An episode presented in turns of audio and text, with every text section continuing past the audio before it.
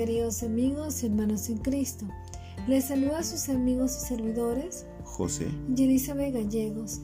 Y estamos muy agradecidos con Dios por el privilegio que nos da de poder compartir con ustedes una vez más la meditación de su palabra, que en esta oportunidad se encuentra en el libro de Salmos, capítulo 63, versículos 1 al 11.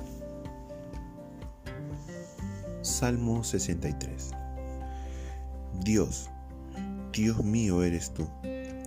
De madrugada te buscaré. Mi alma tiene sed de ti, mi carne te anhela, en tierra seca y árida donde no hay aguas. Para ver tu poder y tu gloria, así como te he mirado en el santuario. Porque mejor es tu misericordia que la vida, mis labios te alabarán. Así te bendeciré en mi vida en tu nombre alzaré mis manos. Como de meollo y de grosura será saciada mi alma, y con labios de júbilo te alabará mi boca. Cuando me acuerde de ti en mi lecho, cuando medite en ti en las vigilias de la noche, porque has sido mi socorro, y así en la sombra de tus alas me regocijaré. Está mi alma apegada a ti tu diestra me ha sostenido. Pero los que para destrucción buscaron mi alma, caerán en los sitios bajos de la tierra. Los destruirán a filo de espada, serán porción de los chacales. Pero el rey se alegrará en Dios, será alabado cualquiera que jure por él, porque la boca de los que hablan mentira se cerrará. Gracias le damos a Dios por este salmo tan lindo que nos da el día de hoy. Y la meditación la hemos titulado Dios es mi protector. El salmista adora a Dios y medita acerca de Él. El salmista está en una situación muy difícil, pero a pesar de la situación, Él decide alabar a Dios y confiar en Él. Le hemos dividido en tres partes. La primera parte le hemos llamado Dios es mi anhelo, versículos 1 al 4. Y el salmista comienza diciendo, Dios, Dios mío eres tú. El salmista no es un extraño para Dios. Dios es su Dios. Él lo conoce y desea aún conocerle más. Él es amigo de Dios y anhela tener una comunión más íntima con Él. Es tanto su deseo que el salmista determina madrugar para estar a solas con Él. Luego dice, mi alma tiene sed de ti, mi carne te anhela. Esto indica que todo su ser desea tener comunión con Dios. También nos dice tierra árida. Y esto debe explicar la situación que está pasando el salmista. Puede explicar que es una situación de aridez espiritual. Antes, el salmista había tenido experiencia con Dios en el santuario. Esa experiencia de adoración en la congregación provee el trasfondo para la comunión con Dios aún cuando esta situación está pasando por un tiempo de crisis. El salmista nos da una enseñanza importantísima. Nuestra experiencia con Dios en el santuario nos prepara para la comunión con Él en otros contextos. Debemos experimentar su poder y su gloria cuando nos reunimos para adorarle. Esta experiencia moldea e influye todo lo demás de la vida. En el versículo 3 nos indica que la fe del salmista es profunda.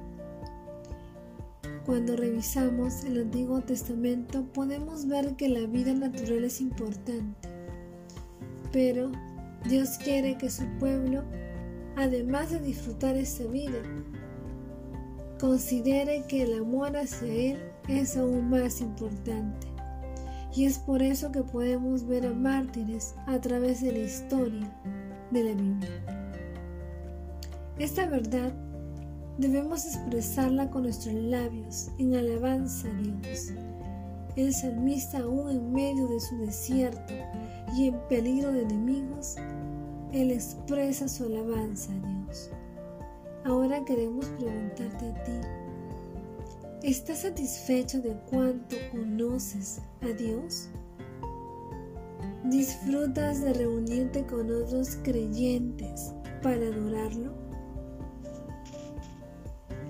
La segunda parte la hemos titulado Dios mi deleite. Y esto está entre los versículos del 5 al 8. Esta porción comienza diciendo, será saciada. Aquí la figura es de una gran fiesta.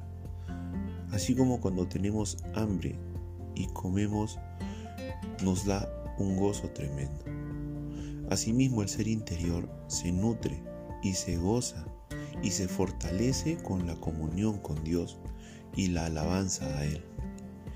El júbilo al que se refiere aquí es casi un grito enfatiza el deleite de adorar a Dios. Queridos hermanos y amigos, los creyentes en Cristo, aún así pasemos circunstancias terribles, podemos tener gozo. Y ya que Dios es nuestro amigo. En cambio, los incrédulos han de ser miserables, aunque todo el mundo les admire porque Dios es su enemigo. Notemos este contraste. Cuando dice el versículo mi lecho y las vigilias, esto puede sugerir otro tiempo de sequía, cuando uno se queda despierto en la noche. Digan, qué buen tiempo para meditar y recordar lo que Dios ha hecho, alabarle y orar los israelitas dividían la noche en tres vigilias, desde la puesta del sol hasta el alba. En el Nuevo Testamento se usa el sistema que por influencia egipcia dividía la noche en cuatro vigilias. El salmista descansa en la seguridad que solo Dios puede dar. Cuando habla de tus alas, se usa como la figura de la protección de Dios también está apegado a Dios. Él, el salmista, se agarra de Dios y le sigue de cerca. Puede hablar así porque Dios le sostiene. Todo creyente en Cristo puede disfrutar de la misma promesa. Amado hermano y amigo, y ahora que hemos meditado en esta posición, yo te quiero hacer una pregunta. ¿Estás fortaleciendo tu comunión con Dios? Amado hermano y amigo, deleítate en Dios. Él es tu protector. Agárrate de Él porque Dios te sostiene. En la tercera parte se llama Dios mi defensa versículos 9 al 11. En esta experiencia árida, la cual está pasando el salmista, hay enemigos, pero el salmista está tan ocupado con Dios que solamente aparecen ahora. Cuando uno sirve a Dios es cuando sufre ataques. Pero así como el salmista, que está seguro de su victoria, nosotros también debemos estar seguros que Dios nos dará la victoria. Los enemigos caerán en las profundidades de la tierra, que normalmente se refieren al Seón, el mundo subterráneo de los muertos. Dios verá que sus enemigos sean destruidos y devorados. Algunos piensan que este salmo era de David, otros piensan que era otro autor pero tanto el rey como cualquiera que jura por Dios experimentará este gozo y protección de él.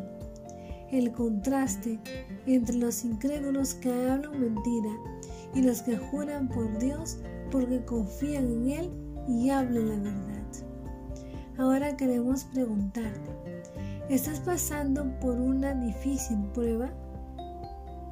Mantente firme en tu comunión con Dios. Dios es tu defensa. Damos gracias al Señor por su palabra el día de hoy, su hermosa y precisa palabra. Y luego de esta meditación podemos llegar a una conclusión. Amado hermano y amigo, cuando estemos pasando por situaciones difíciles, tú y yo debemos afirmar nuestra comunión con Dios, confiando en que Él es nuestra protección. Le damos gracias a Dios por ese tiempo. Y ahora queremos dirigirnos a ti, querido amigo que nos escuchas y que aún no has decidido entregar tu vida a Cristo. Te pedimos de que puedas venir a Él, puedas arrepentirte de tus pecados, ponerte a cuentas con Dios y experimentar de su amor y su protección. Damos gracias al Señor que nos permite llegar a ustedes trayéndoles la meditación de esta porción de la palabra. Asimismo te invitamos a que puedas seguir escuchando más de todas nuestras meditaciones de los salmos, la colección de todos los salmos, en nuestra cuenta de Spotify. Nuestra cuenta es José y Elizabeth Gallegos. Asimismo, amado hermano y amigo, si este audio ha sido de bendición para ti, te pido por favor que la compartas con otro que pueda necesitar de escuchar la palabra de Dios. Damos gracias al Señor porque nos permite llegar a ustedes y nos estamos encontrando hasta una próxima oportunidad. Dios les bendiga.